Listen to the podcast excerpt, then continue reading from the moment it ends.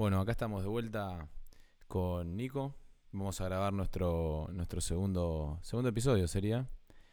Eh, en esta oportunidad traje otro de mis mejores amigos, mi vecino de hace más o menos, no sé, 10 años, ponele. Eh, tengo un aprecio muy especial por él porque fue mi mentor en muchas cosas y la verdad que se merecía un capítulo. Y bueno, para ponerlos en clima, eh, Fajita, como le decimos los amigos, es fotógrafo y próximamente espero cinematógrafo. Y bueno, la verdad que hoy vamos, vamos a concentrarnos en él y en lo que hace. estoy, yo estoy medio medio sin palabras, porque hace poco vi dos videos, uno sin terminar y uno terminado de él. Y debo decir que son de una calidad. Me hizo acordar un poco a el, segundo, un poco a, las películas de este. Es Nolan, el tipo este que tiene muy buena imagen. Christopher Nolan. Christopher Nolan el es el que hizo Memento. ¿No sé qué hizo el origen también? El origen también, Christopher Nolan. Bueno, eh, Dunkirk también. Pero Dunkirk no, no sé si es de lo mejorcito de él. Hizo también El Caballero de la Noche. Eh, exacto. Yo no soy crítico de cine, o sea, no te voy a decir si. Lo que sí me gusta la imagen que vi, o sea, los colores. Y bueno, nada, así que mm, vamos, vamos a empezar a preguntarle, loco. Eh, primero. Yo lo dejaría que se introduzca un toque. Ah, sí, perdón. ¿Qué es lo que quiere decirle a los radio oyentes? Es verdad, a, los, a, los, YouTube escuchas, perdón. sí, presentate. Y una breve descripción de por qué arrancaste con esto, por qué te gusta, la, cualquier gilada que quieras decir. Buenas a todos, mi nombre es Juan Cruz, soy J en Instagram, síganme, no mentira. Eh, no sé por cuál empezar. ¿Cómo, ¿Cómo llegué a esto? ¿Cómo...? Bueno, yo creo que todo empezó hace un millón de años con lo que fue Fotolog. Ahí fue cuando las primeras raíces de, de mi fotografía. Básicamente yo tendría, no sé, 12, 13 años cuando empecé con Fotolog. Y, bueno, uno quería tirar facha, ¿viste? Vos sos, sos pendejo, sos adolescente y, y yo usé Fotolog como si fuese Tinder ahora, o sea, o sea... De levante. De levante, pero también cuando me sacaban fotos es como que yo quería algo más, o sea, yo quería salir bien, pero quería salir mejor que el resto. Y no solo por mi imagen personal, sino como darle un toque a las fotos, como darle un toque que me diferencie del resto de las fotos de Fotolog, como resaltar de cierta manera. Y, ahí empecé a usar Photoshop por primera vez en mi vida, porque me acuerdo que metí unos banners, esos banners chotos que, dicen tipo, que son como un horizontal y decía faja abajo, como, como mi sobrenombre, digamos. Y ahí fue la primera vez que empecé a usar, eh, no mentira, me estoy acordando. Cuando era más chico todavía, que jugaba el counter, bueno, sí, jugando hasta grande, pero empecé de chico, eh, tenía un foro, estaba, entraba siempre un foro, un foro de jugadores de Counter. Y todos en el foro tenían como decirte su signature, su firma, que era un logo, que era una foto. Y ahí todos eran re pros y tenían fotos re copadas hechas en Photoshop y re avanzado todo. Y yo quería tener mi signature de faja ahí, tipo con el chabón tirando tiros y ah, re manija todo. Entonces ahí fue la primera vez que empecé a usar Photoshop. Pero eso fue como las primeras semillitas que se me fueron implantando en la cabeza. Em, murió el counter, murió el Fotolog y arrancó Facebook. Y en Facebook también notaba lo mismo, como que no me gustaba subir fotos de celular, me gustaban como que mis fotos tengan buena calidad. Siempre fui como muy eh, fan de ver algo con buena calidad. Entonces ahí arranqué, me compré mi primera cámara que se llamaba la Canon T3i y entré a sacar fotos como, como hobby y nunca pensé nada más que eso, nunca pensé en ser fotógrafo, ni mucho menos, pero notaba como que tenía una cierta pasión por la fotografía. Nunca igual fui de salir a sacar fotos todos los días, ni llevar la cámara a todos lados, era, no sé, si me iba a un viaje al campo, llevaba la cámara, sacaba fotos, pero no fue nunca mucho más que eso. En el 2014 se enferma mi abuelo de cáncer y me agarró como un flash espiritual, digamos, y ahí decidí irme a Europa con unos amigos que ya estaban viendo allá, porque sentía como que la vida era muy corta, se me pasaba todo y era una oportunidad que tenía irme a Europa y, estar tres meses allá con mis amigos. Entonces decidí ir, pero también quise documentar el viaje. Entonces dije, bueno, voy a intentar hacer un, video de todo esto. Y ahí fue cuando encontré el mundo de los videos. Em, me bajé la Adobe Premiere, que es el programa que yo uso para editar, y me llevé mi cámara T3i, que hoy en día es, es una cámara mala, pero en su momento era decente. Y documenté mi primer Eurotrip, digamos, en el 2014. Eh, viéndolo hoy es una basura, pero en su momento para mí era increíble. Eh, Y vas, vas mejorando a medida que vas, vas aprendiendo cosas. Obvio, obvio. Además, siendo autodidacta es como que no te enseñan, vas aprendiendo a los golpes. Y al mismo tiempo tenía una banda y nuestra banda como que estaba estancada hace muchos años y queríamos encontrar una forma de cómo llegar a, más gente. Y ahí empecé a hacer videoclips para mi banda. O sea, empecé a grabar salidas con el celular. eh, no llevaba la cámara, obvio. Y hice un par de videoclips grabados con el celular. Un iPhone 3GS y un iPhone 5, o sea, la calidad es pésima.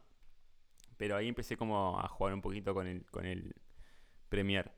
Pero más que nada, eh, siempre fue un hobby y era... Yo estudiaba licenciatura en Relaciones Internacionales, me recibí de eso. Y nunca lo pensé como, como algo de, de carrera, digamos, la fotografía. Pensaba como que no me iba a caer de hambre, básicamente. Em, bueno, me recibí de la universidad y me preparé para, para ser diplomático. Eh, es un concurso muy difícil que se da una vez por año, que entran entre 20 y 50 personas por año. Eh, bueno, no quedé porque bueno, era muy, muy competitivo. Y después de eso me agarró una especie de, de bajón emocional porque me había esforzado bastante.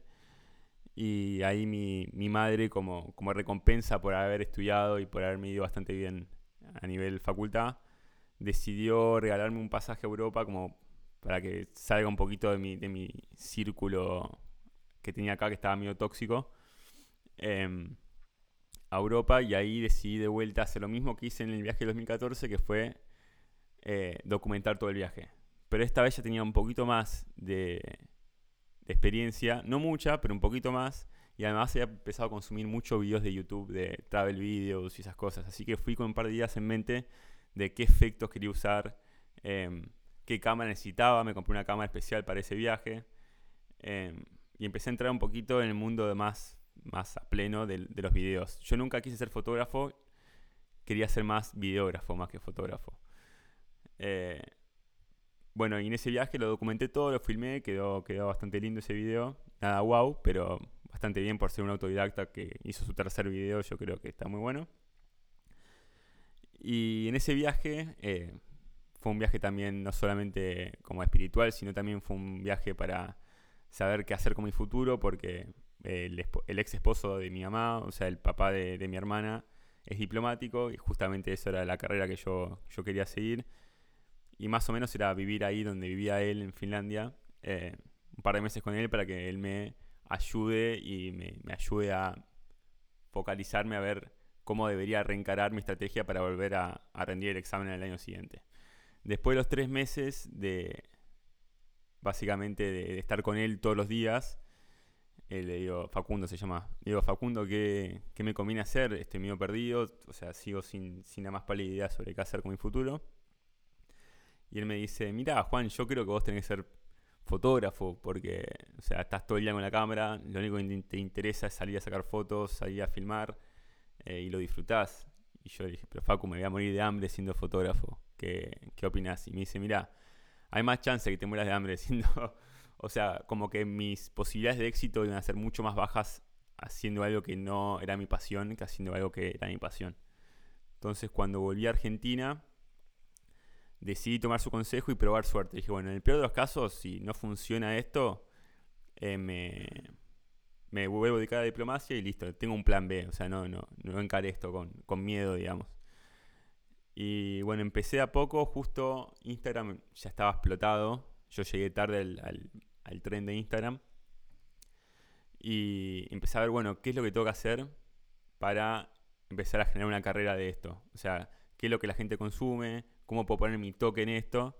Y empecé a ver mucho las historias que se estaban viralizando de los influencers, que son, eran como historias, como video historias, como, como que tenían un hilo, como, no sé, como referencia a Jack the Artist, R. Pirovano, Clarita Gao, Juanchi Roisman, son, eran pibes que hacían eso, que no sé, iban se iban de viaje, se filmaban con su cámara profesional, lo editaban en software profesional, hacían transiciones copadas, metían filtros copados que nadie más hacía y así se diferenciaban del resto.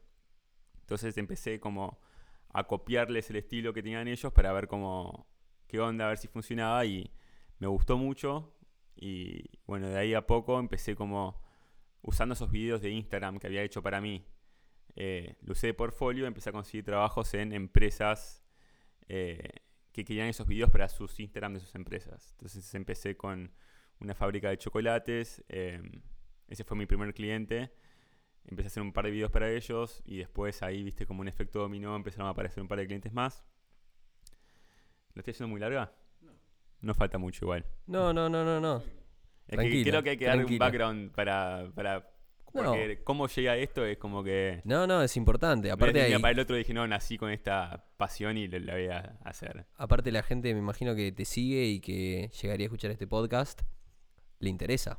es verdad es verdad totalmente bueno entonces em, dónde estábamos ah sí estaba trabajando como más que nada community manager y content creator para un par de marcas Eh, la verdad que no me daba suficiente guita como para comer pero fue un inicio fue un inicio para de invertir en más equipo Eh, ahí como que pude comprar el equipo necesario como para estar a, a tope de juego, como para competir con los mejores. Y en ese momento, cuando ya me estaba yendo relativamente bien, que estaba empezando a despegar de a poco, eh, tuve una decisión gigante de cambio de vida que decidí dejar todo en Argentina, dejar, no sé, mi relación que tenía de, de 8 años y irme a Australia. A, a a tener esa experiencia de espiritual, medio de conocerse a sí mismo, de crecer, de, de no depender de nadie. Una aventura, por así decirlo. Una aventura, claro. Estaba medio como, como frustrado con mi... Me había creado como un círculo, un círculo de confort muy grande y me costaba salir, estaba como muy cómodo y, y- y bueno, nada. Em, me fui a Australia con la idea de ser fotógrafo nada más, porque la gente que va de Working Holiday va con la idea de conseguir trabajo de lo que consigan y vivir la experiencia más que... Yo fue, bueno, quiero vivir la experiencia, pero quiero vivir la experiencia haciendo lo mío. Entonces, al mes de estar en, de llegar a Australia, me hice un montón de amigos, ya estaba viviendo con argentinos ahí. Eh, participé en un concurso de una empresa hotelera muy grande, la más grande del mundo, eh, y no sé cómo gané. O sea, participaron. Como no sé cómo gané. No, no, Vos tenés no. que decir, gané porque soy el mejor, el mejor editor que no, no, existió. No, no, no sé cómo gané. Te juro que mi foto para ese concurso no merecía ganar. O sea, yo vi, porque primero eligieron los primeros cinco candidatos y después se hizo como dos semanas más de votaciones y después eligieron la mía. O sea, sigo sin creer eso. Bueno, gracias a ganar ese concurso, a mí me abrió un millón de puertas porque me contrató esta empresa como, como fotógrafo freelance para, para laburar.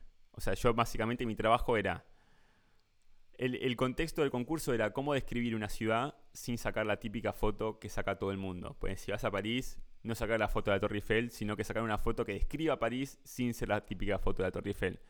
Y para mí era un sueño, porque en ese momento estaba muy metido en lo que es street, en street photography, o sea, salía a caminar 5 o 6 horas por día.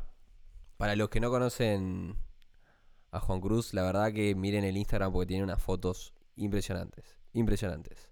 Gracias, la verdad amigo. que. No lo digo porque es mi amigo, pero lo digo desde un punto de vista sin, sin parcialidades. Son muy buenas fotos. Muchas gracias, muchas gracias. Bueno, no, conté cómo, surgió la fotografía, porque conté cómo surgió la videografía, pero la fotografía fue como un, producto de, de que hacer videos implica mucho tiempo y mucho tiempo de edición, y yo quería crear cosas todo el tiempo. Y más que nada Instagram necesitaba un, un constante feed de, de contenido. Entonces, estando en Finlandia, además de filmar, sacaba fotos. Y ahí empecé a encontrar una cosa que me apasiona un montón, que es los colores. O sea, vos, uno para diferenciarse del resto de los fotógrafos, tenés que tener una, una signature, una especie de... Bueno, ¿cómo te diferencias del resto? Bueno, estos colores son los colores que usa tal persona. Y esta forma de editar son las que usa tal persona. Y es como que vos ves una foto de un fotógrafo conocido y decís, esta la sacó tal, esta la sacó tal. O sea, pasa mucho. Y yo me pasé mucho tiempo investigando cómo podía hacer para crear una especie de filtro, de preset, eh, que sea mío, únicamente mío, que no tenga nadie más y que me diferencie del resto. Entonces, bueno, ahí estando en Finlandia, eh, salía a sacar fotos todo el tiempo de la gente en la calle. La verdad es que no tenía nada para hacer y Helsinki es una ciudad súper chica, la caminas en tres días. Entonces, como el turismo lo liquida el toque, o sea, no tenía nada que hacer literalmente. Entonces salía todos los días a sacar fotos y ahí nació mi, mi pasión por la fotografía, digamos. Em, por la street photography más que nada, o sea, fotografía urbana, la gente caminando por la calle, eh, ese tipo de cosas. Y retomando a, a- me perdí. Lo que tú, eh, habías quedado en la parte que te estabas, que te fuiste a Australia en esta aventura. Ah, bueno, gané el concurso este. El concurso, sí. Gané el concurso, me contrataron como fotógrafo freelance, que a mí me fue es mi sueño, era mi sueño, era básicamente viajar por ciudades sacando fotos que no sean igual a la del resto, pues siempre me quise diferenciar del resto. eh, y, y que encima me paguen por eso. Y no, fue una locura. Bueno, Australia es, es un país increíble, muy fotogénico, pero además es un país muy caro. Entonces, por más de que estaba muy bueno el laburo ese, no, no era suficiente como para mantener el estilo de vida que... Para sobrevivir, básicamente, porque un alquiler en Australia está el carísimo. estilo de vida básico, por así El decirlo. básico. Te pagan muy bien, pero además pero es muy caro vivir también. Entonces empecé a eh, buscar en Facebook, en cosas ahí en Australia, de gente que necesitaba eh, fotógrafos. Y ahí empecé a trabajar. Tuve la suerte de enganchar al toque un, un laburo para, para un restaurante que de, de pedo era el restaurante más famoso de Bondi, que es donde iba todo el mundo. Bondi es una, una playa que hay en Sydney. Y bueno, de ahí automáticamente te imaginas, si arrancás laburando de una en el primer lugar, los otros laburos van llegando solos. Eh, ahí empecé a laburar también de, de fotógrafo de comida, de hacía las historias para Instagram también, de hacía todo el community management. En un momento estuve laburando en 3-4 restaurantes al mismo tiempo. Em, bueno, estuve todo en Australia sacando fotos, básicamente. Pero saqué tantas fotos, o sea, en el 2019 saqué 65.700 fotos. ¿Cómo? 65.700 fotos, las tengo todas en un disco rígido. ¿Cuánto, cuánto, ¿Cuánto pesa una foto average, tipo promedio? ¿Y cuánto es, cuánto es eso de. Un de RAW, una foto RAW pesa. Una foto RAW de 24 megapíxeles que tiene mi cámara pesa alrededor de. Creo que 50.000 KB. 50 megas. 50 megas. ¿Cuánto es eso? Como tenés como 100 GB de, de fotos, una cantidad de. Un tera. Un tera de fotos. Sí, sí, sí. O más. Una más, locura. más. Debo tener como 5 discos rígidos llenos. de un tera todos. Una locura. Una locura. Y, y bueno, salía a sacar fotos todos los días porque era mi trabajo, básicamente. Y era muy competitivo el trabajo porque no es que me compraban todas las fotos, sino que yo enviaba una selección de alrededor de 100 fotos y me compraban por unidad de las que a ellos les gustaban. Entonces, mientras más fotos les enviaba, más chances tenía que me compren más cantidad. Igual estamos hablando de que las fotos, no me, acuerdo que me habrás dicho, pero era, era, una buen- era un buen precio el que te pagaban por foto o no. No, si, si se puede decir, lo digo. Me pagaban 50 euros por foto. Por eso. Es un montón. Pasarlo un a pesos precio. es una No, locura. no, eso. no, pasarlo a pesos. Es lo, no, no, no, no hay, no hay conversión. No, pero, pero bueno, siendo realista, yo enviaba, no sé. Ahí paso el micrófono. Perdón, perdón que interrumpí, pero mm, me gustó, me gustó la referencia. Eh, está bueno, a ver, siendo que lo, que haces, para muchos es un hobby. O sea, vos vi- vivís de tu pasión y yo estuve ahí mientras vos contabas todo tu, cómo tus inicios y tu experiencia, viendo tus imágenes de Instagram, porque dije, a ver cómo es, y veo que es bastante variada y tenés, bueno, tenés street, tenés retrato de gente, tenés paisajes, todos, por supuesto, de, muchísima calidad. Ahora, está bueno que digas cuánto ganas, porque yo creo que como vos hay un montón. O sea, una, de, las ideas de este podcast es inspirar a la gente a que haga lo que, lo que realmente le gusta. O sea, hay, o sea, la, la pregunta sería, ¿hay una limitante en, en lo que es la fotografía? Por ejemplo, a mí me gusta, no sé, tirarme de paracaídas, ponele. Y la verdad que tirarte de paracaídas hoy debe estar 6 lucas. O sea, necesitas, no sé, poner 100 saltos. Ya estamos hablando de 60 lucas. No, 100 sal- 600 lucas. Eh, 6.000 por 100. Sí, se- se- se- Sí, 600, sí, sí, sí. 600 lucas. Eh, es un hobby bastante elitista. Entonces, la fotografía vos podés hacer fotografía, por ejemplo, con un celular, podés hacer fotografía con la cámara esa que habías, con la T3i o algo así, o, o qué necesitas. Eh, como que está bueno que digas, che, mira, con esto yo ganaba 50 dólares, pero en equipo tengo, no sé, mil. ¿Entendés? O sea, tengo que vender 20 fotos y para vender 20 fotos tengo que sacar otras 2000. Y 2000 me ocupan, ¿entendés? Como esas referencias. Está copado que las tires y, y por ejemplo, hay una limitante para sacar fotos para, alguien que inicia y quiere por lo menos tener un rédito. No sé si vivir, pero poder tener su laburito y decir, bueno, a ver, ¿me compraron alguna foto? Hay, o sea, tiene que un costo inicial. Claro. Bueno, eh, tu pregunta es muy buena y muy difícil de responder. Porque todo depende de... O sea, si vos sos un- una persona que hace eh, fotografía como hobby, em, hoy en día los celulares tienen modo manual, muchos de los nuevos, y eso es suficiente como para empezar a sacar fotos que te diferencia el modo automático de- de- del resto.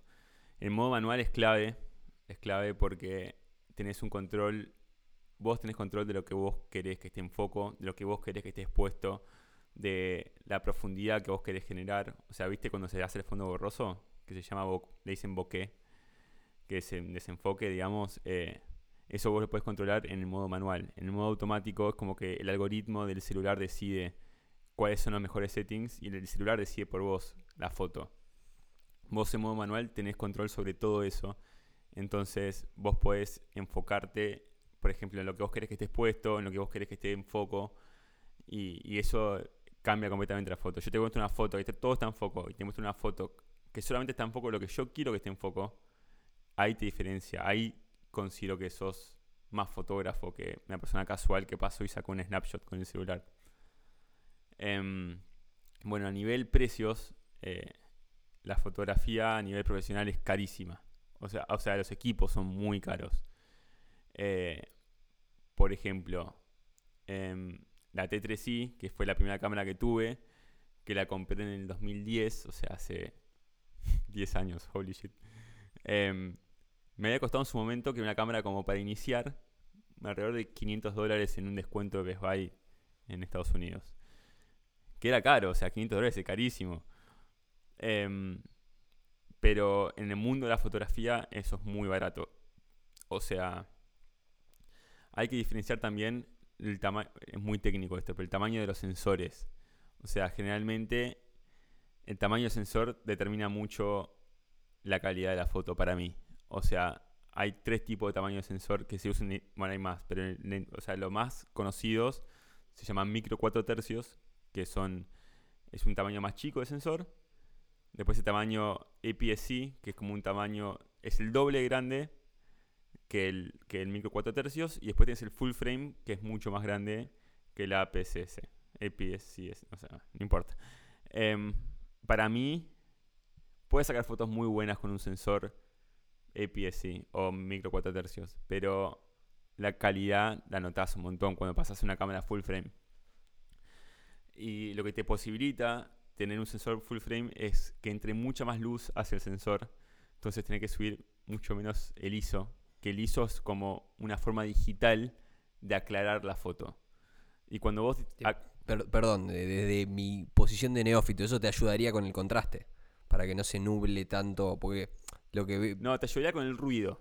El Claro, ruido- con el ruido, ok. ok. O sea, cuando vos tenés una imagen oscura, por ejemplo, y vos querés que esté más clara, tenés dos o tres, tres opciones en la fotografía. O subís el ISO, o subís la apertura, o enlenteces el tiempo de shutter speed, o sea, del obturador.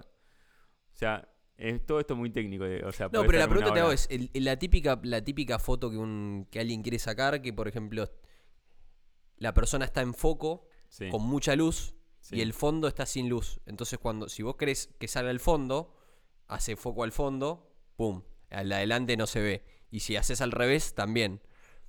En ese Ahí- caso. ahí, ahí mezclaste dos cosas. Que primero es el foco Claro. y segundo es la exposición. Eh, primero, si tu fondo está sin luz y vos te estás, estás con luz, o sea, lo más probable es que sea una luz artificial, porque si es de día es como que es muy poco probable. em, o si no usas flash. Pero bueno, en tu caso, en el caso este que, el- que el sujeto está iluminado y el fondo está oscuro, si vos quisieras iluminar el fondo, no podrías iluminar el fondo únicamente con la cámara, deberías iluminar el fondo con luces. Ok, ok. Porque si vos subís cualquier variable de la cámara, como el ISO o la apertura o el tiempo de obturación, también iluminás al sujeto, Claro. además del fondo. Iluminás Claro, todo, claro, no es que podés eh, iluminar lo que vos querés y, y no. Bueno, entonces lo que tienen las cámaras más chicas, que son más baratas, es que entran menos luz al sensor. Entonces al entrar menos luz al, menos luz al sensor, tenés que digitalmente subirle la luminación, o sea, para contrarrestar la, la falta de entrada de luz, digamos. Eh, me quedó algo en el tintero. O sea, en la fotografía es luz. La, la lu- por eso, la luz es la información que nosotros necesitamos. O sea, cualquier foto con detalle decente necesitamos luz. Así de corta. No, no, respondelo y tal vez tirarle algún tip. Ponele, yo la verdad que me considero un, un fotógrafo pésimo. Nunca saqué, creo que no tengo ni una buena foto, ni de chance. Y siempre que subí alguna historia, siempre fue una cagada. Y siempre vi como el resto tenía buenas cosas. Y algunos no son fotógrafos. Hay gente que para mí o le mete mucha onda o tiene el, el ojo. Pero bueno, eh, un tip, o sea, ya quedó que es caro. Es una jodita cara, así que a laburar. Querés una cámara a laburar. Estaría bueno que tires, si no te molesta, más o menos un precio aproximado de tu equipo. De tu equipo que vos decís, con esto, con esto podés salir a laburar. No, no haces una productora, pero salís a laburar. Y segundo, algún tip para algún boludito que quiera sacar. Un boludito como yo, ponele, que quiera sacar una fotito en fin de año y le decís, che, párense ahí en vez de ahí. Dale. Bueno, siempre son muchas preguntas las que me haces. y ni nunca sé por, por cuál. Bueno, empiezo por la del equipo, la de precio del equipo. Em, mi equipo, a ver, hay dos respuestas. Una es para fotógrafo y otra es para videógrafo. Para fotógrafo, eh, mi equipo está alrededor de unos... También tiene que encontrar la computadora. La computadora Claro. es importante. Para el, el- algo para editar. Porque la, la edición es importante. La pregunta sería, ¿la, la edición qué rol juega? Para mí es un rol importante. No, la edición Importantísimo. es importantísimo. Te diría que es el 50% del fotógrafo la edición.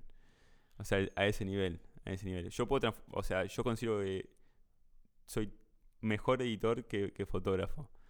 Em, bueno, mi cámara más o menos sale unos 2.000 dólares y mis lentes están alrededor. O sea, en realidad en este momento tengo uno solo. Em, he tenido más, pero los vendí porque no necesitaba, porque estaba viajando y no quería llevar mucho en la mochila.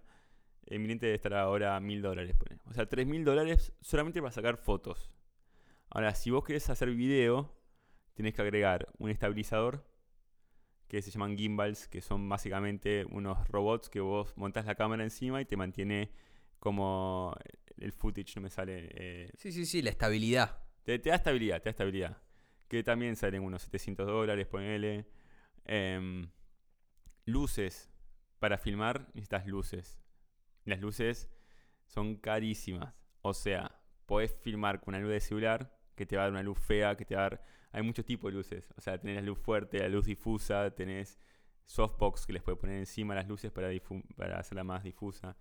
Eh, pero si querés hacer video, te diría que el precio se va mucho más arriba porque tenés que comprar un grabador externo. eh, el equipo de sonido también es re importante y también es caro. O sea, para mí, si querés tener un equipo de fotografía full frame decente y para poder trabajar de esto, eh, alrededor de 2.000 dólares.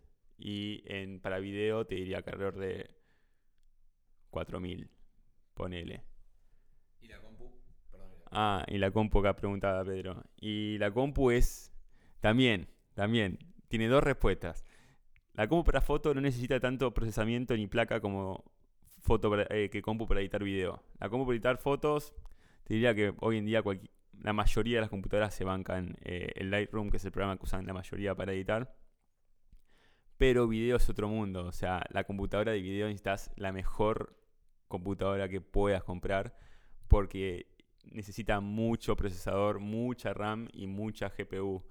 Eh, te diría que un, un clon, o sea, una computadora armada clon con, no sé, procesador de una marca y, y cosas de otras marcas, alrededor de 1.500 dólares.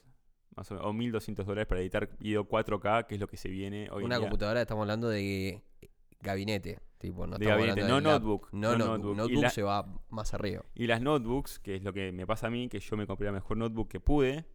eh, o sea, tengo una Mac, tengo la Mac tope de gama modelo 2019.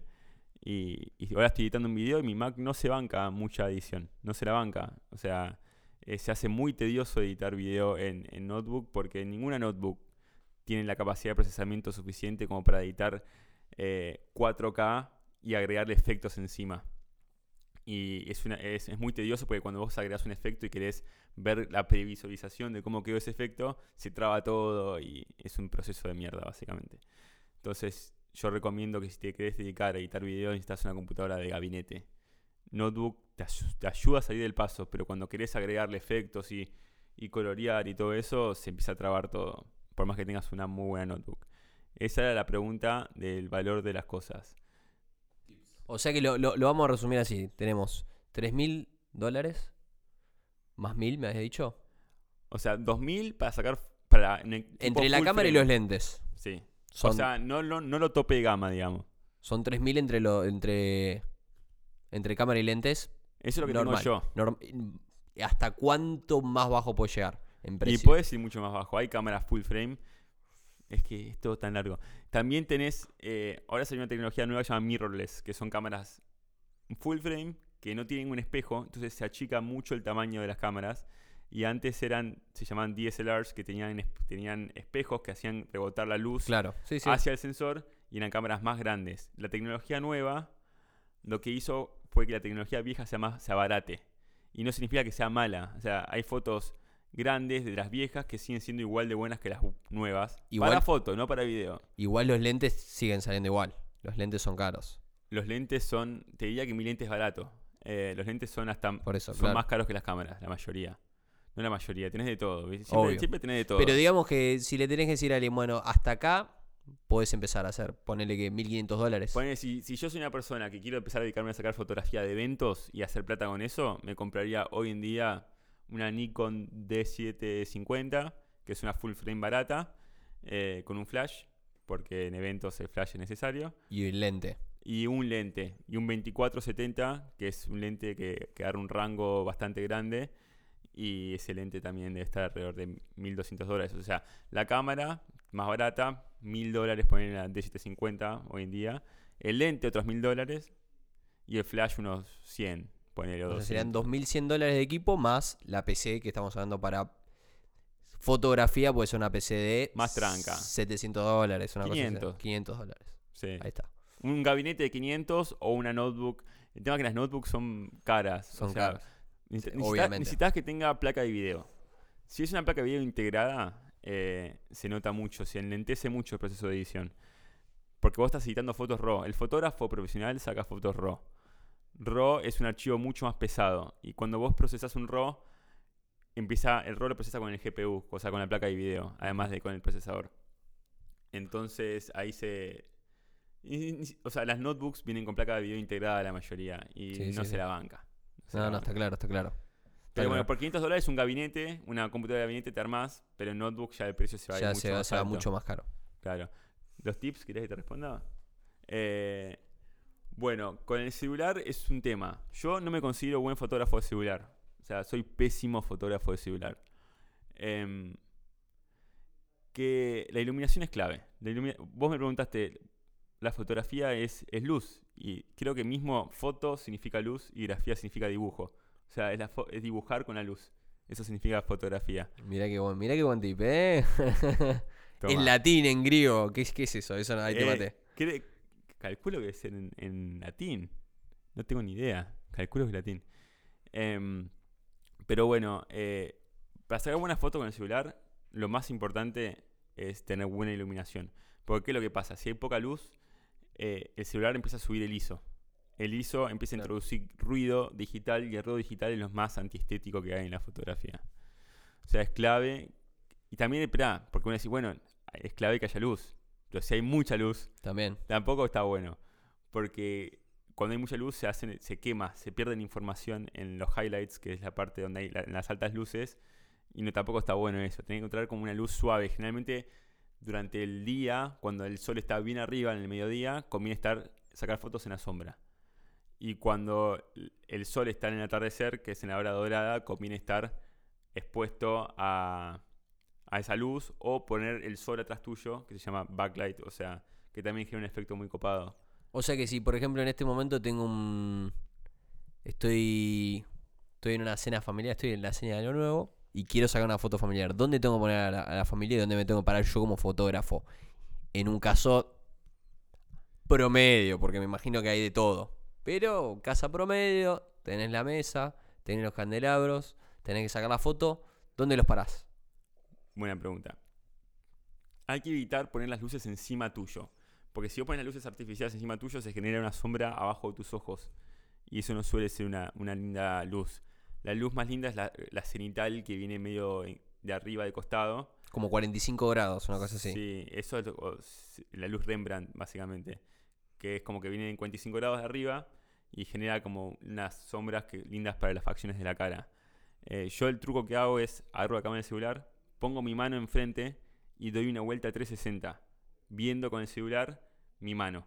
Y Ujú. donde veo que la luz está más linda, o sea que mi mano está más linda, ahí es donde elijo poner a la gente. Ah, es un buen tip ese, ¿eh?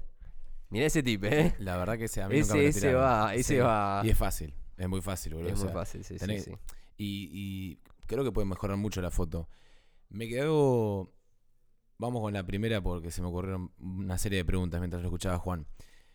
Noto que hay que manejar, pa- para hacerlo resumido, hay que manejar por lo menos matemática, porque escuché full frame, cuatro tercios, no sé. O sea, hay toda una. Hay toda una, serie de razonamientos que hacer. Eh, por ejemplo, hablaste de los lentes de 70-20. Yo en su momento, y bueno, porque soy amigo de Juan, quise, investigué bastante el tema de las cámaras. Eh, me gustó más, como a mí me gusta a veces más saber de las cosas que hacerlas. Me, mi- me miré banda de videos y algo entiendo. Lo que creo es que estaría bueno que digas cuánto, o sea, qué conocimiento, porque vos hablas, bueno, yo me, paro y saco fotos. Sí, pero después tenés que editarlas, o sea, tenés que manejar una serie de programas. Vos dijiste, soy más editor que fotógrafo.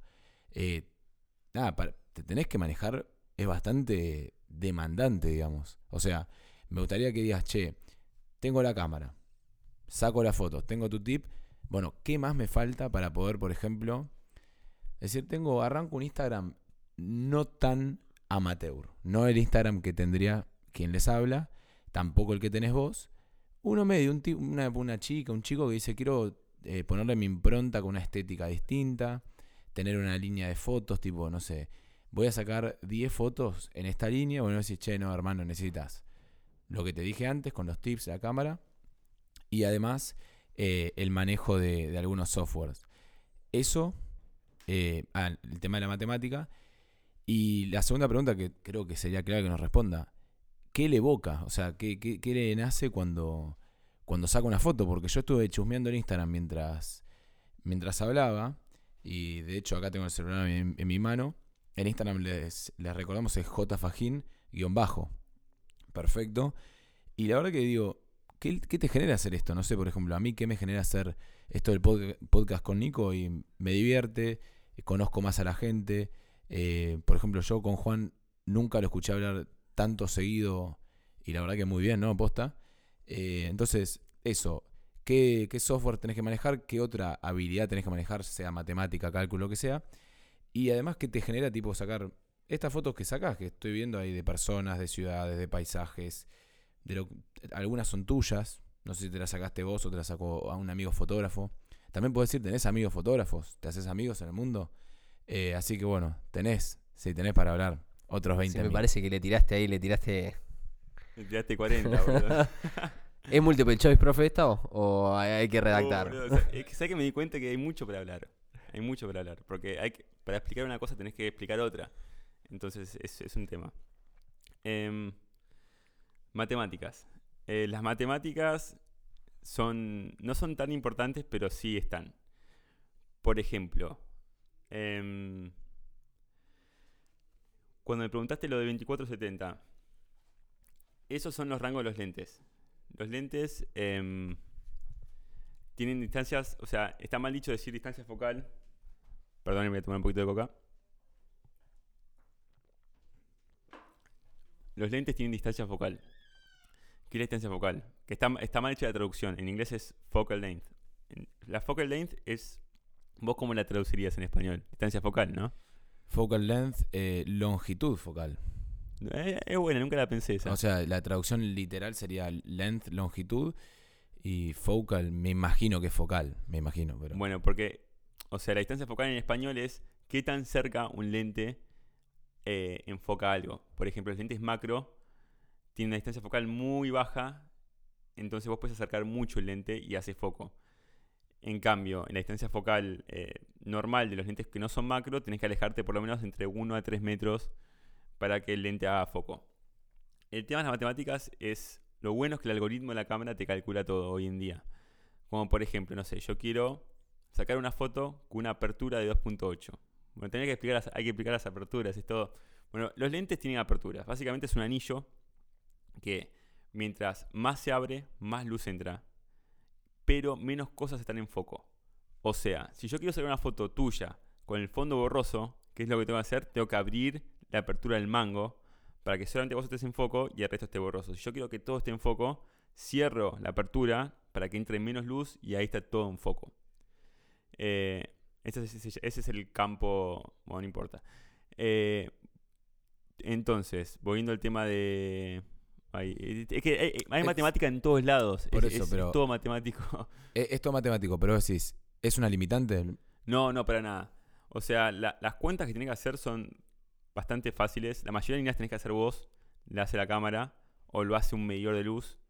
Que, no sé, yo quiero exponer mi foto hacia tal punto de luz. O sea, yo quiero que, no sé, tengo una mancha de luz en la pared y yo quiero que la mancha de luz de la pared est- esté bien expuesta y quiero que el fondo, cosa que el resto que no sea la mancha, no me importa. Entonces, pongo el medidor de luz en la pared, en la parte que está iluminado y me hace el cálculo de cuánto tengo que tener apertura y cuánto tengo que tener el obturador. O sea, no, vos no tenés que hacer las cuentas, pero tenés que entenderlas. Ese es el tema. Em, bueno, el tema de los lentes, eso está bueno explicarlo porque mucha gente quiere generar ese efecto de fondo borroso que hoy en día te lo hace el modo portrait del celular, pero te lo hace digitalmente. El celular lo que hace hace un recorte sobre tu cuerpo y nubla digitalmente el fondo. No es eh, analógico el, el efecto, no es mecánico, es, es digital.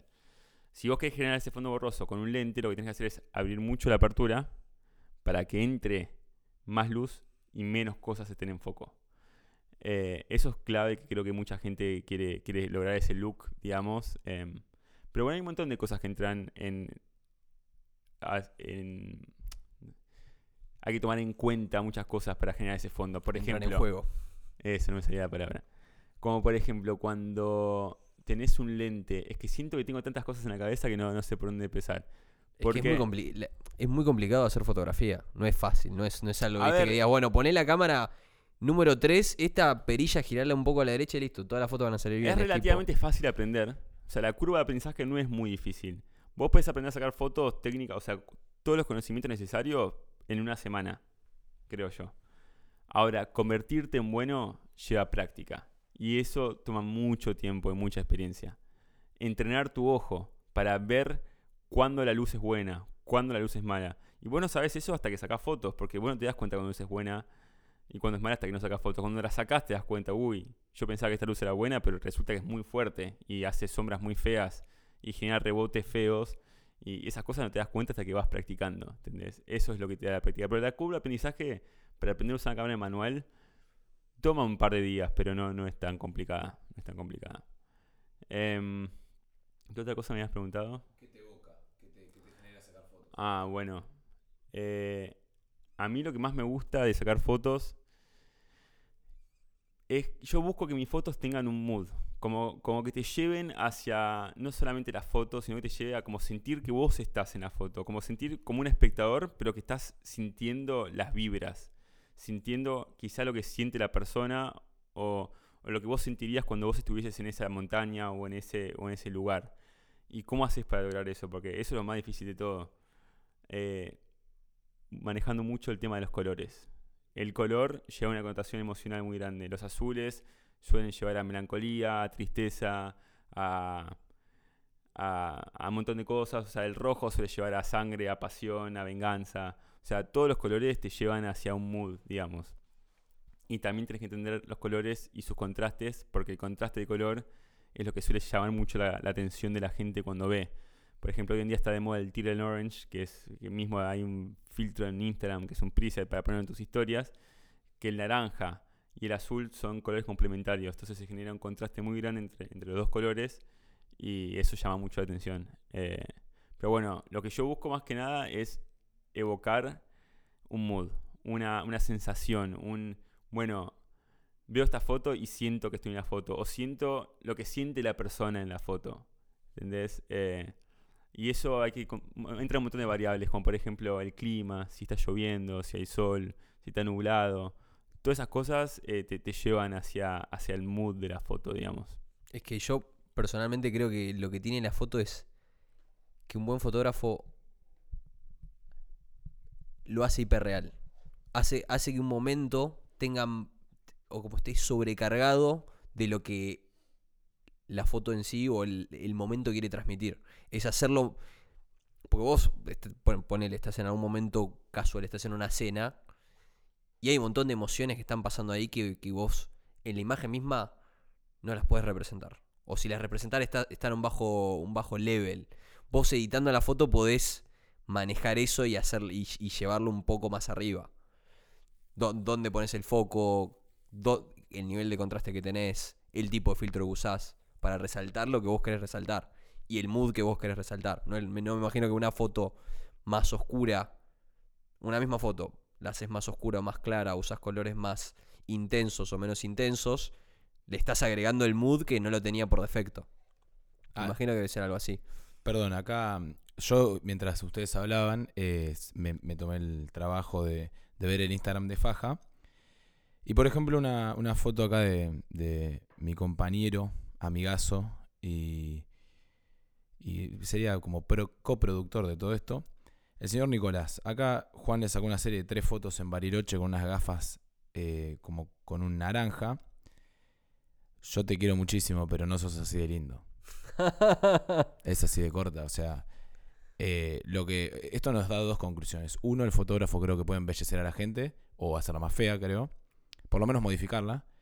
Dos, no se coman los versos de Instagram. O sea, va- vamos con la opinión de Juan. Instagram, ¿miente o no? Totalmente. Sí, sí, sí. sí, totalmente. Em, con el tema de, de embellecer, eh, es más un tema no de embellecer, sino de sacar lo mejor de uno. No crear algo que no es. A mí no me, no me gusta mucho la, la fotografía que en Photoshop empiezan a retocar la forma de la nariz o, o la forma de los ojos. O sea, se re puede hacer eso. Y eso a mí no me gusta. O sea, puedes embellecer, pero yo no, no, lo adapto, no lo adopto como, como una filosofía de la fotografía porque no, no me gusta a mí. Es válida y muchos lo hacen, pero a mí no me gusta.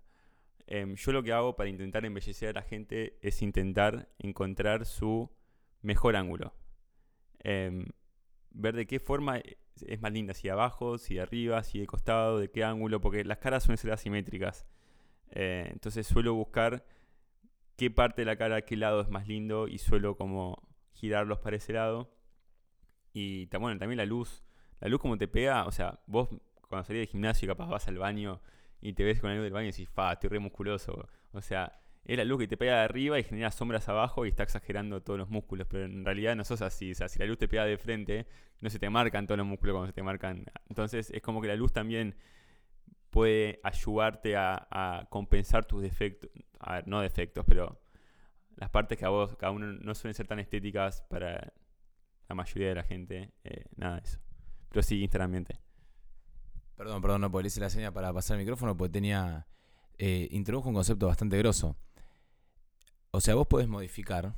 Se me ocurre, es casi como un- una suerte de, de marketing o publicidad digital. Vos podés. Si yo, por ejemplo, tuviera un gimnasio, vamos al ejemplo del gimnasio. Dijimos que la luz te cambia. Entonces, para empezar, pongo luces de arriba. El chaboncito que se levanta la remera para verse la abdominal va a decir: Soy crack. Llega a la casa, no va a ser lo mismo. Aviso, bueno, no sé, para los que no saben, yo soy abogado y los abogados la verdad que somos pensamos bastante raro y a veces bastante macabro. Pero bueno, digo, en un gimnasio te pueden poner las luces, los espejos. Sí, con luces y espejos te pueden básicamente incluso hacer más flaco. Vos vas al gimnasio, un espejo. Bueno, ahora, ahora lo explicás tranqui. eh, digamos, cómo te pueden manipular con eso y si conoces, si se hace, si tenés, che, yo sé que, que ocurre. Y también vos dijiste, intento sacar el mejor ángulo. Esta es una duda que siempre tuve. La gente que dice, no, vos no sos fotogénico, o, o tal es re fotogénico. Fotogénico, ¿qué garompa significa? O sea, yo sé el significado de la palabra, si la busco en el diccionario, la, sé lo que es. Ahora, ¿existe? ¿Hay gente fotogénica? Bueno, nada, lo del gimnasio o, lo de algún negocio que conozcas, y eso, y, y después van a salir más, así que toma. Lo del gimnasio re, re pasa. Yo me di cuenta que en los espejos que usan en ciertos gimnasios, que son un toque cóncavos, te hacen más, más flaquito. Y, no, es, no es la realidad. Pero yo sí lo, lo noto y lo, lo rehacen. Ese viejo truco de ir a tomar birra que tienen el maní con, con sal, que te seca la boca y te hace tomar más birra. Exactamente. Es, es lo mismo. Em, Hay que dar para recibir. Totalmente. Eh, quiero ver un segundo al tema de, del Instagram, que, que mismo hay mucha gente que dice, ah, pero vos no sos así en persona. Eh, o mismo al revés, ah, sos más lindo en persona. Eh, yo creo que en Instagram cada uno como que intenta vender su, su parte más linda, porque nadie quiere subir una foto en la que sale feo. O lo que uno piensa que es feo. Es todo muy subjetivo, ¿no? Pero yo, por ejemplo, las fotos que subo mías en Instagram no creo que reflejen lo que yo soy en persona. Creo que reflejan mi mejor versión de mí mismo, digamos. De cada, no sé, 50 fotos que me sacan, quizás me gusta una o dos. Está usando a nivel estético, ¿no? La, como persona, eh, obviamente lo de adentro es más importante que lo de afuera, pero a nivel la impresión que uno quiere causar en el resto, uno intenta mostrar lo mejor. Entonces cada uno muestra su mejor versión, entonces cuando lo ves en persona decís, ah, pará, eh, no- es lo que estaba mostrando, ¿viste? Em, bueno, eso, eso es lo del tema de Instagram. Yo creo que Instagram miente porque muestra tu, mejor versión. O sea, por ese sentido, no muestra la realidad. Muestra solamente Muestra una parte. solo tu mejor versión. Claro. Cuando conoces a alguien, también puede ser que sea tu mejor versión. Es más difícil. Es más fácil mentir una foto que mentir un Eh. podcast entero, ponele. Pero también hay gente que es menos fotogénica, como si vos me preguntaste qué es fotogénico. Es que también me- ahí, ahí va la foto de el modelo. En este caso, si hay modelo, ser una persona, pero también puede ser un- algo que esté sacando en la ciudad. Me imagino que qué rol tiene el modelo, en, porque me dijiste, tenés fotografía que es luz, colores, después tenés la edición, que le aporta, ¿cuánto le aporta el modelo a la fotografía? Un montón, un montón. O sea, trabajar con, con gente que, que es modelo te hace el, todo el proceso mucho más fácil.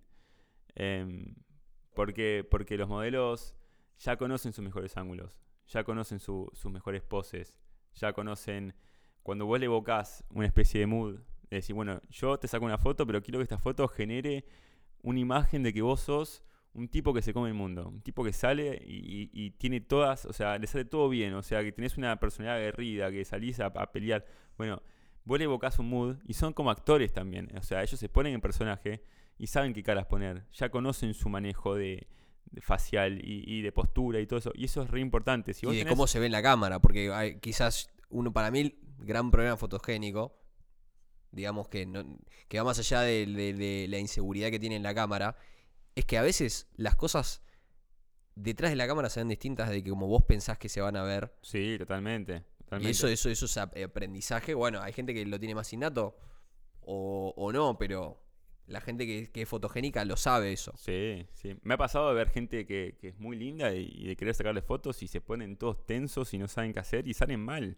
Y en persona son mucho más lindos que lo que son en, en foto. Pero bueno, hay gente que sale muy bien en foto y que en persona no es tan linda. O sea, se puede así, tocar todo, el- todo el sistema. Eh, paso el micrófono. Se me, no, mientras habla, la verdad que me surgen una banda de cosas. Eh, una, hay todo un concepto, parece ser, de, de belleza, o sea, como de querer, no de belleza, de seleccionar, discriminar, como quieras. Eh, por ejemplo, hay, yo de- desde la ignorancia, y porque tengo paja de buscar porque tengo una computadora con internet enfrente, pero hay estilos, por ejemplo, de fotografía, a mí se me ocurre, a ver, un estilo que sea no editar solo un fotógrafo famoso que dice yo lo saco y hago todo analógico, ponele. La edición, entre comillas, la hago con las luces y después no la toco en, eh, con el sistema. U otro chabón que dice yo solo saco con, no sé, con la mano izquierda y dado vuelta. U, u otro, no sé. A mí me flashea cuando veo... Es, esto parece ser un tema de probabilidad también. Si yo a vos te saco 5.000 fotos, se me ocurre que en pocos años va a haber un software que, ¿sabes lo? O sea, ya está. debe Ya estar. existe. Y ya existe con inteligencia artificial. Eh, así bueno, que. Exactamente, como una suerte de que te, te diga, esto es, en el concepto de programación creo que es la fuerza bruta o brute force, no sé Sí, cómo se dice. brute force. Entonces te digo, te saco 100.000.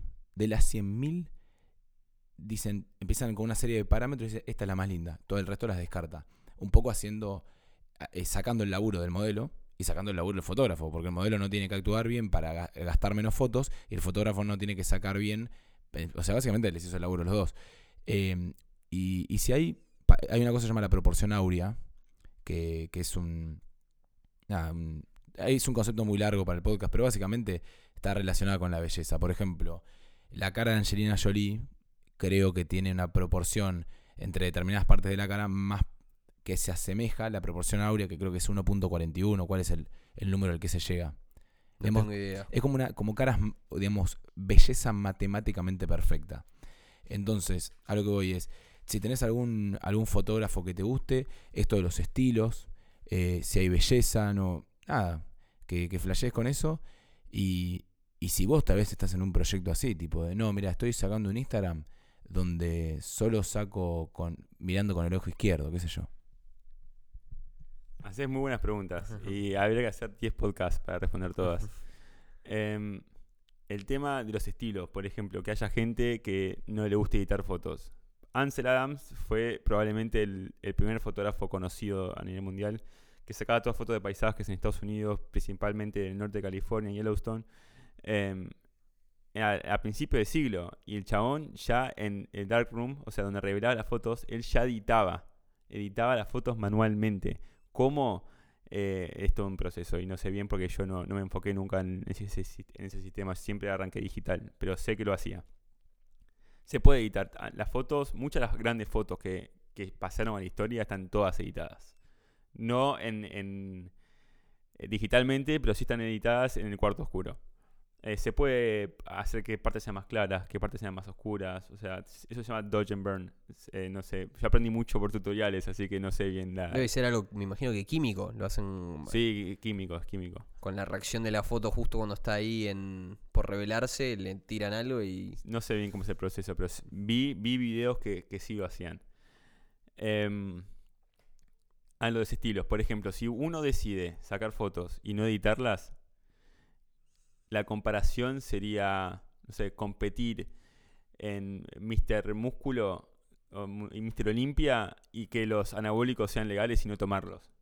O sea, estás teniendo una, estás dando una ventaja muy zarpada porque una foto editada llama mucho más la atención que una foto que no está editada. Eh, y es yo- como una película sin música, por así decirlo. puede ser buena, pero puede ser mejor editada. De- también tienes problemas que hay gente que edita mal o que sobreedita, que eso puede arruinar la foto también.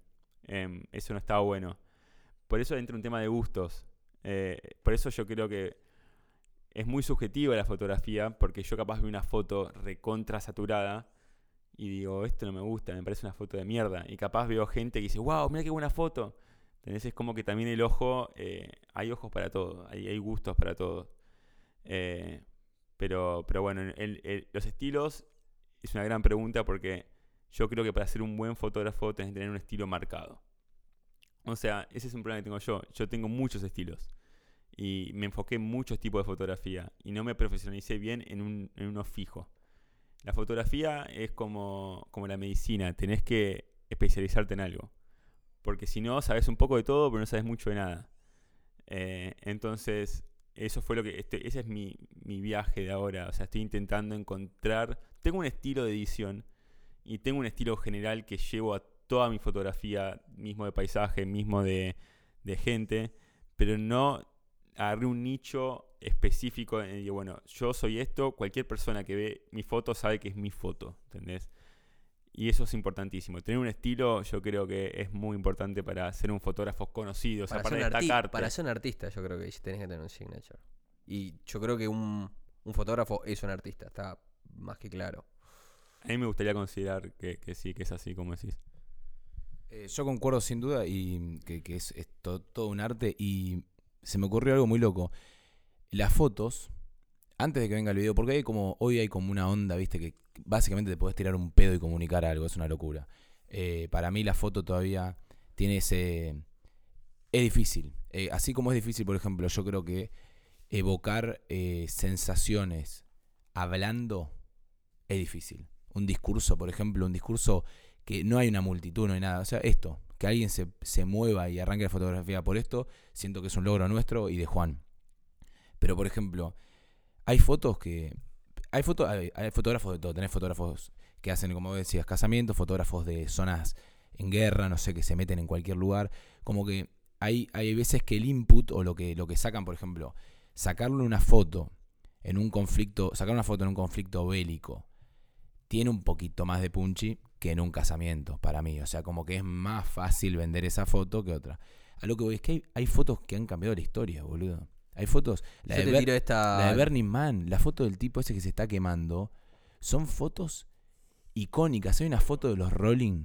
Hay una foto de. Hay fotos del festival. Estuve hace poco investigando mucho de. Del festival este psicodélico. Ahora se me olvidó el nombre. No, Burning Man es uno. Es, es el, el de la costa oeste, que es bastante reciente. El que. Un, festival bastante hippie que tocó. Gi- De Woodstock, exactamente. Hay fotos de ese día. Y eso, con un epígrafe o con una breve descripción, te, te dijeron lo que era. ¿Entendés? Eh, hay. Hay fotos, eh, hay una de una mujer que está recostada sobre los brazos del que parece ser su pareja, y vos ves y evoca por lo menos la onda esa, o lo que uno parece ser una onda como de, de amor, de, de fraternidad, de, de compartir, y así, y hay un, o sea, se me ocurren fotos, eh, hay una de JFK me parece, Argentinas lamentablemente, como soy un burro en la historia argentina, no, no, no me acuerdo de muchas, o algunas tal vez que son videos cortados y yo creo que son fotos, porque eso es algo que hay que aclararle a la audiencia. Para tener videos se necesitan 12 cuadros por segundo, creo. ¿Es así? ¿12 o 14? Creo que la foto se transforma en video cuando combinas 12 en un segundo. No, eh, Anda por ahí. Eh, en, creo- realidad, en realidad un video es una consecución de es fotos. una consecución de, de de fotografía. fotos y la velocidad que aparece en las fotos. Vos decís, ¿en qué momento el cerebro les Eh, empieza a poner moción? Es 12, creo que es 12 Yo por creo que el segundo. cerebro está. está. Está debe estar ahí eh, por alrededor de eso. Por pero eso. no, ahora no sé, pero menos. Por lo menos 5 te digo que 5 te quedas corto. 5 es corto. No, creo que es 12 o 14, no recuerdo. A lo que voy es. eh, podés pasar un mensaje muy grosso con la fotografía. Una y- imagen vale más que mil palabras. Es, es- es- mal. Bien, bien, bien ahí trillado, pero la Sí. verdad que es así. Es que somos seres humanos de la visión, loco. Solo de la visión. No, somos de la visión. La mayoría de la información que captamos es, es a través de los ojos. Sí, Es- sí. De hecho, es el, el- input más alto que tenemos. Duda, perdón, duda existencial mía, si todos, yo a veces me pregunto si yo veo lo mismo que vos. Oh. Eso es una, una duda que queda ya, eso lo Ya, discutimos eso mano a lo, mano. lo- lo discutimos más Sí. tarde. Pero Fajita te iba a preguntar, por ejemplo, así como hay distintos fotógrafos que se dedican a distintas cosas, ¿nunca te llegó, por ejemplo, de algún diario, medio de comunicación, algo, o ofertas, tipo, ofertas que te han traído, porque si hay gente que se quiere iniciar en esto, eh, algo, por ejemplo, tal vez que no sabe, dice, yo quiero sacar fotos. ¿A qué? No sé. Sé que casamientos no quiero ponerle. Viste, bardeamos los casamientos fuertes como si fuera una mierda, tal vez que está buenísimo. Y pero ya, ya es un meme. Ya es un meme. El meme del casamiento es un meme. Sí, sí, tal cual. Eh, pero por ejemplo, ¿te ha llegado, no sé, de, de algún diario, de alguna revista, lo- a- o cosas raras? Después, si tuviste, esta es una que me quedó colgada y te la pregunto ahora, si tuviste alguna experiencia, no cercana a la muerte, pero algo muy loco que hiciste para sacar una foto, que te la recontra jugaste. ¿Viste esa gente que se cuelga? Por ejemplo, que le sacó al pibe este que escaló el capitán, que es un escalador profesional y fotógrafo Sí, profesional. sí, sí. Un demente, un demente, boludo, colgado a 3 kilómetros del vacío, o sea, y el otro sin soga encima. Ma- Lo iba a ver morir, ¿entendés? Pero bueno, nada. Y quizás estaba para sacar la foto de eso. estaba esperando que no. se muera para sacarle la foto. Vos decís. Pero no, bueno, pero digo, qué sé yo, ya a ese nivel de extremidad. mal. Eh, bueno, si te llevo al- alguna oferta y, y alguna experiencia o algo que hayas hecho muy flashero para una foto. Eh, sí. Bueno, yo siempre fui una persona bastante precavida en la vida. Eh, no, no me gusta tomar muchos riesgos. Y antes de tomar un riesgo lo analizo 75 millones de veces. Y estando en Australia, eh, estuve rodeado de Juan Diego, un amigo, que es fotógrafo. Le mando un saludo si escucha. eh, que él era mucho más jugado que yo para las fotos. Él se, se metía, se, o sea, saltaba piedras con musgo, en, en- en, sea, corrientes, en, ríos con corrientes muy fuertes, que si se patinaba se iba a la mierda. Eh, nos subíamos, escalábamos y eh, nos subíamos, a- salíamos de los senderos, digamos, donde te aconsejaban quedarte para buscar una foto. Y ahí pisas una piedra mal, se cae la piedra y, la quedás. Pero la típica foto al lado del risco, eh, con la montaña y el valle gigante, la hice y no lo hubiese hecho si no, fuese, si no hubiese sido por él. Pero sí, tomé riesgos para tomar fotos que no hubiese tomado eh, solo. Pero, em, sí, sí, para sacar la foto te subís arriba de la mesa, o sea, te tiras al piso embarrado, o sea, Hay que encontrar los ángulos, hay que encontrarlos esos ángulos. No están. más cuando sabes que la foto está. Porque a veces que vos ves la foto y decís, yo sé que acá hay una buena foto, no la encuentro. Tenés que empezar a buscarla de todos los ángulos. Y, y bueno, sí, sí. Eh, La fotografía también, lo lindo de la fotografía es la experiencia del proceso de sacar fotos. Yo disfrutaba mucho estar en la calle sacando street porque para mí era un juego. Era, bueno, vos tenés que predecir la foto antes que pase. Porque decís, bueno, yo quiero que esté este fondo. Y quiero que pase una persona caminando por este fondo. Y quiero que esta persona sea una persona de tal tipo de edad que me evoque tal tipo de emoción. Si vos estás, parado ahí mirando a todo el mundo en la calle. Y tratando de predecir si esa, persona va a pasar por el lugar donde vos querés que pase. Y, y es como que tenés que predecir el futuro. Es como un juego. Y a mí me da mucha adrenalina eso. Eh, y en muchos fotógrafos les genera mucha adrenalina el proceso de sacar fotos, más que el proceso de sentarse en la computadora a editar las fotos. Que es hermoso, porque cuando vos sacás una foto que sabés que es buena, tenés una gana de correr a la computadora para editarla que te volvés loco. Eh, decís, esta es buena, esta ya quiero llegar a mi casa a editarla. Es como cuando haces una buena pesca y querés llegar a tu casa a cocinarlo. Una cosa así. Algo así, algo así, totalmente. Eh, pero, pero sí, ¿la otra pregunta que era? Ofertas, tipo ofertas raras o que te haya, Em, no, a mí nunca me llegó ninguna oferta rara. He tenido amigos que han laburado haciendo películas porno, tipo filmando películas porno. eh, pero no, a mí, no- o sea, he sacado fotos. Por suerte, esta fue, este, este año saqué fotos para una revista de noticias, eh, que fue la primera vez que subieron mis fotos a una revista como más masiva, digamos. Pero era una entrevista de, de Guillermo Coppola en un evento social, no, nada fuera de lo común, digamos. Pero. Pero no sé, sí, o sea, volviendo al tema de, de la fotografía, uno lo piensa como algo más aburrido, como, como que es algo estático. Y no, es algo que te genera una bocha de, de adrenalina. Porque la foto es un segundo. Y pasó ese segundo y si no la sacaste, ya está, ese momento no vuelve a pasar nunca más. Entonces, tenés que tener la rapidez de estar entrenado para saber cómo querés la foto, qué querés que esté en foco, qué querés que no esté en foco, cuánto esté iluminado, si querés que esté sobreexpuesta, si querés que esté subexpuesta. O sea, todo eso tenés que calcular en un segundo y predecir el futuro para tener la cámara lista para sacar la foto. Entonces, eso fue lo que me hizo adicto a mí. Yo pasaba de ser adicto a, a los videojuegos y, y trasladé esa adicción a la fotografía y la sentía que era lo mismo. Y sentía que cuando sacabas la foto que vos querías, es una satisfacción que te la da, no sé, ganar un torneo de golf o ganar un torneo de counter o, lo que sea que a mí me daba antes esa, sa- esa satisfacción. Entonces, mismo como decís, eh, esos, esos fotógrafos de guerra, o sea, yo creo que esa gente es adicta a, a la adrenalina. Porque, loco, estás ahí y tenés la oportunidad de captar imágenes que van a influenciar en todo el mundo que las va a ver. O sea, cuando vos ves una foto de un tipo muriéndose o prendiéndose fuego, te genera un montón de emociones. Y eso es lo que busca el fotógrafo, como que tu foto genere algo en otra persona. Y, y cuando vos estás en eso, o sea, es medio morboso como saber que sacaste una foto de una persona muriendo, pero en el fondo decís, loco, este es un fotón. Y, y la gente como... Y eso te da cierta satisfacción también, digamos. Mismo vos dijiste la foto, bueno, cuando mataron a, a Kennedy, un fotógrafo famoso que sacó la foto del momento que lo mataron, eh, fue re morboso porque estaba la esposa, de, de- no, no la esposa, a un familiar ahí pidiendo que la gente se corra para trasladar el cuerpo de- del chabón y el fotógrafo tacleó a la familia y se, se metió ahí y sacó la foto. O sea, un desubicado total. Pero, o sea, la satisfacción que tenía ese fotógrafo por adentro, o sea, olvídate. Claro. Eh, con lo del segundo, eh, volviendo, porque esto me acordé del, del chabón que escaló el capitán y del fotógrafo profesional. Eh, el otro, likeé la imagen en Instagram y abajo en, National Geographic te pone toda una descripción bastante buena. Hay, dos fotógrafos. No, te diría que la que más me gusta es una mina que se llama Ami Vitale, que saca fotos de animales y yo la sigo mucho. Bueno, cuestión esa, esa piba colgó algo de un colega suyo y el tipo, miren la decisión en la que se encontraba. Estaba, él tenía que ir siempre arriba del escalador. En un momento tenía que hacer un cruce por encima del escalador. O sea, él no lo podía joder, pero no se podía alejar mucho. Y después le voy a, mostrar la foto. Es, es el, el escalador sacado desde arriba, donde se ve toda la inmensidad. Y él, que puede caer del risco. Pero básicamente lo que dice es, yo me encontré en una decisión.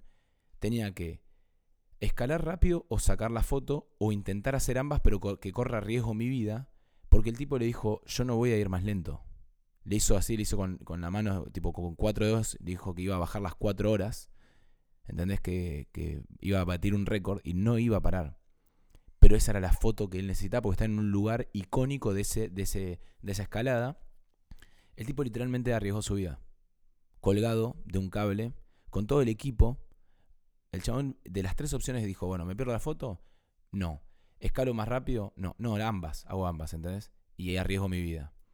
Entonces los fotógrafos, ponele, ahí de lo que dijo Juan, ya es, es un rubro que hay que estar en cierto estado si te gusta sacar a, a naturaleza eso y salir de un sendero. Porque yo me imagino que, por ejemplo, hay gente que escala el Everest para sacar una foto. Hay gente tremenda, tremenda en los incendios, en los incendios de Australia, ¿es eso? Tremenda foto, sí, sí, no, no, o sea, yo tu- tuve un amigo bombero en la facultad les puedo decir que, que quema, o sea, eso quema muy heavy y el calor que hay ahí es como si tomaras sol todos los días, no, ni siquiera muchísimo más, como si vivieras en un horno. Eh, pero la, la verdad que sí, diste una, un muy buen pantallazo de, de la fotografía. No, no sé qué nos quedó por, o sea, por preguntar hay mucho. Por Pero preguntar hay mucho, sí. La verdad que de fotografía en general y podríamos preguntar, ¿sabes qué? ¿Qué se viene? Así lo llevamos también a ver. Porque No, sí, sí, yo tenía una pregunta que me, que me, que- que me quedó ahí pendiente es... El tema con Instagram. ¿Qué es críticas, pros? ¿Qué es lo que está pasando con Instagram? Porque va mutando. En un momento era... Vos, me habías contado que se usaba más, por ejemplo, mirar posts. En otro momento la gente ya no mira tanto los posts, mira más las stories. ¿Qué otras plataformas hay? Porque o, un poco la parte digital, la parte de aplicación de, de darte a conocer. Instagram eh, es un tema, es un tema re complicado. Eh, es mucho marketing. Y no está bueno porque, primero que limita al fotógrafo en el sentido que te obliga a sacar fotos verticales. En fotos verticales estás limitado a... em, o sea, perdés un montón de espacio físico de la foto que vos... O sea, una foto horizontal muestra mucho más el contexto y hace la foto, la foto mucho más eh, enriquecedora. En la foto vertical tenés menos espacio, por ende, tienes que usar un lente más ancho. Por ende, el lente más ancho suele eh, distorsionar los bordes, suele estirarlos y suele el- la parte del centro hacerla más, no sé la palabra exacta, pero, o sea, te, desfigura básicamente la imagen. Hay programas de software para compensar eso, pero se nota igual, se nota. Entonces, Instagram como fotógrafo es un limitante, es un limitante total. Por el lado de, la gente, la gente consumió tantas buenas fotos en Instagram que ya ver una foto increíble no, no genera nada. O sea, antes una foto de Ansel Adams era lo más que había. Ahora pones una foto de Ansel Adams y pasa desapercibida en Instagram. Em, hoy en día yo creo que la barra en la fotografía subió tanto que si un buen fotógrafo de, de Instagram de hoy en día se compara a un buen fotógrafo de antes, yo creo que, esto es una opinión personal, pero yo creo que le rompe el culo un fotógrafo de ahora, medio semi-amateur profesional, a uno de los fotógrafos más respetados de la historia, digamos. Eso es mi opinión. No, que es que a las herramientas mejoraron una banda. Todo mejoró y además como todo. la fotografía creció un montón como hobby Sí. también. Eh, bueno, el tema de Instagram es un re, kilo- es un re tema porque se basa en todo en base a algoritmos. Eh, yo siendo fotógrafo, yo quiero que la gente vea mis fotos. Eh, yo- o sea, yo produzco para mí, más que nada, porque a mí me da satisfacción ver una foto buena mía.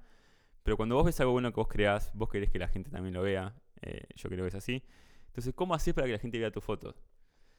Y bueno, ahí tenés los hashtags, tenés subir las fotos a determinada hora, que sabes cuando la gente más está activa en Instagram, las historias. Pero hoy en día el algoritmo está eh, destruyendo mucho la fotografía. Por ejemplo, en mi caso, yo nunca me enfoqué en ningún nicho. Eh, siempre como que estuve buscando mi nicho, nunca lo encontré, entonces estuve investigando mucho todo tipo de fotografía, paisajes, street, moda, eh, todo tipo de fotografía. Entonces siempre fui como jugando con todos los tipos de fotografía. Entonces Instagram a mí no me, no me estableció en ningún nicho. Entonces Instagram hoy en día, como el algoritmo funciona en base de nichos, por ejemplo, vos sos una persona que mira maquillaje y querés ver, consumís fotos de maquillaje o videos de maquillaje, a vos Instagram te va a recomendar eso. O otro nicho, no sé, te gustan ver autos antiguos. Entonces Instagram te va a recomendar autos antiguos. Ahora, si te gustan los fotógrafos, no te va a recomendar fotógrafos que saquen de todo, te va a recomendar lo que vos solés consumir. Lo que es más fácil de categorizar. Exactamente. Entonces a mí Instagram me está en este momento obligando a elegir un nicho forzosamente, por más de que yo- yo no sienta que haya encontrado el mío, para tener exposición, porque si no es como que mis fotos mueren en la nebulosa del internet y no la ve nadie. Y me está pasando eso ahora. O sea, desde que cambió el algoritmo, yo antes, hablando de los likes, yo antes tengo 10.000 seguidores y antes tenía más o menos entre 500 y 1000 likes por foto. Y ahora estoy subiendo las mejores fotos que saqué en mi vida y hay unas que no llegan a 100 likes. Y decís, ¿cómo puede ser? Y además tengo un Instagram personal que tengo 100 seguidores y subo una foto y tiene 50 likes. O sea, el 50% de los 100 seguidores me likean la foto. Y 100 likes de 10.000, ¿cuánto es? Un por ciento. Entonces Exactamente. ahí claramente es un tema de algoritmos. O sea, la gente, no es que la gente no le guste mis fotos, es que Instagram no le está mostrando mis fotos a la gente. Entonces est- estoy obligado yo a elegir un nicho para, que, para revivir mi Instagram. Porque Instagram, aunque uno no quiera siendo fotógrafo, es, es tu portfolio, es tu salida al mundo, es tu salida al mundo laboral. Cuando te preguntan, ah, sos fotógrafo, ¿cómo es tu Instagram? O sea, vos tenés que tener un respaldo ahí para mostrar lo que haces. Entonces, eh, nada, es una red limitante. En este momento Instagram está enfocada en nichos. Tenés que elegir un nicho, tenés que elegir algo que te categorice en algo. Y, y nada, si querés tener crecimiento, tenés que subir fotos todos los días, por lo menos una vez por día, a la mejor hora. Usar los hashtags que son importantes, porque los hashtags son lo que te van a abrir a una nueva audiencia. Eh, hashtags correspondientes a lo que vos estás ayudan sacando. a e- esta categorización que, que estabas mencionando. Claro. Y el tema de las historias también, eh, hoy en día eh, se consumen más historias que, que fotos. Entonces, usar las historias como nexo para que vayan a ver tus fotos. Eso es lo que tenés que hacer hoy en día, pero está re difícil crecer. Y yo estoy bajando un montón de seguidores y conozco amigos que también están bajando un montón y, y crecer es muy difícil hoy en día. Es muy difícil, a menos que tengas una foto que salga en uno de esos Instagram que son muy famosos, que tienen un millón de seguidores, que son como, eh, ¿cómo se dice cuando eligen catadores? Son como catadores de fotos y, y van subiendo los que más les gustan a ellos. A menos que llegues a uno de esos Instagram de un millón de, de seguidores, no, no creces ni a palos, ni a palos. Y yo vi gente, poner, yo ahora me estoy, me estoy mutando más a, a videos, a videoclips, porque yo ya sentí que la foto está muriendo. O sea, nos acostumbramos tanto a ver fotos buenas todo el día, cientos de fotos todos los días buenas, que ya no genera nada en la gente, por más que la foto sea buenísima, ya no genera nada. Como En- un sobre, estamos sobreestimulados. Estamos sobreestimulados. ¿Y qué necesitamos para seguir consumiendo? Más sobreestimulación. más estímulo. Claramente, la ¿Y cómo puedes- es más estímulo. ¿Y cómo puedes dar más estímulo? Y en video. Video, música, efectos. eh, Video con luces, música. Movimiento. Eh, ahí está el futuro. El futuro está en los videos. Eh, entonces me estoy, me estoy yendo ahí, que además me gusta mucho. Es un mundo muy divertido. Más tedioso y mucho más. O sea, tenés que trabajar mucho más para hacer un buen video que para sacar una buena foto. Pero siento que está mutando para ese lado. Y yo creo que las fotos que hoy vemos en el feed, de acá a dos años van a ser todos videos. La gente va a empezar lentamente a dejar de subir fotos a- al feed. Yo, yo tengo una última consulta, de, de- por lo menos de mi parte, que es: ¿Qué onda las fotos y todo esto de la realidad aumentada y eso? ¿Tenés algo de idea? Perdón, perdón, interrumpo porque y, lo escucharon de Juan Fajín que desaparece, se la tiró a Instagram. No sé si desaparece, pero chau foto. Le puso, le puso fecha de cierre la foto. Y nada, yo creo que tenemos que de relevo mental dejarlo para otro capítulo porque estamos, estamos en tiempo. Estamos en tiempo de descuento. Tiempo juez. Sí, sí, sí, porque si no se, hace, se nos hace muy largo. Pero bueno, eh, Juancito, muchas gracias por, la verdad, excelente. excelente un, un- un invitado de lujo. La verdad que sí, Sí, ¿eh? va a haber parte 2 sí o sí. Eh, en otra sede puede ser. Y con ropa un poquito más. Yo la verdad que estoy con un short de baño tiene, evoca cosas hawaianas con una, una polo blanca. La verdad que no estoy combinando mucho. Hay unas sandalias Nike rotosas. Eh, pero bueno, nada. Saluda y, y vamos. es- espero, espero que se te dé lo que quieras, lo que venga, los videos, etcétera. Que se te dé. Bueno, saluda y nos vemos. Bueno, Pedro, Nico, a todo esto quiero aclarar que son todos mis mejores amigos, así que un gusto estar acá. Em, agradecerles también por darme esta chance. Ojalá que la peguen porque siento que son dos chabones súper capaces y, y súper interesantes. Se, puede charlar de cualquier cosa con estos pibes que te- saben de todo, se defienden con todo. Y, bueno, ahí lo veo a Pedrito preocupado por el tiempo. Em, nada, bueno, gracias a todos. Si, si llegaron hasta este momento de escuchar una hora, gracias por escuchar. Y, y bueno, nada, eh, yo creo que va a haber otro porque me quedé con ganas de, de hablar muchas cosas. Eh, siento que recién raspamos la superficie de lo que es la fotografía. No llegamos ni un poco como a meternos en, en un ámbito como más interesante.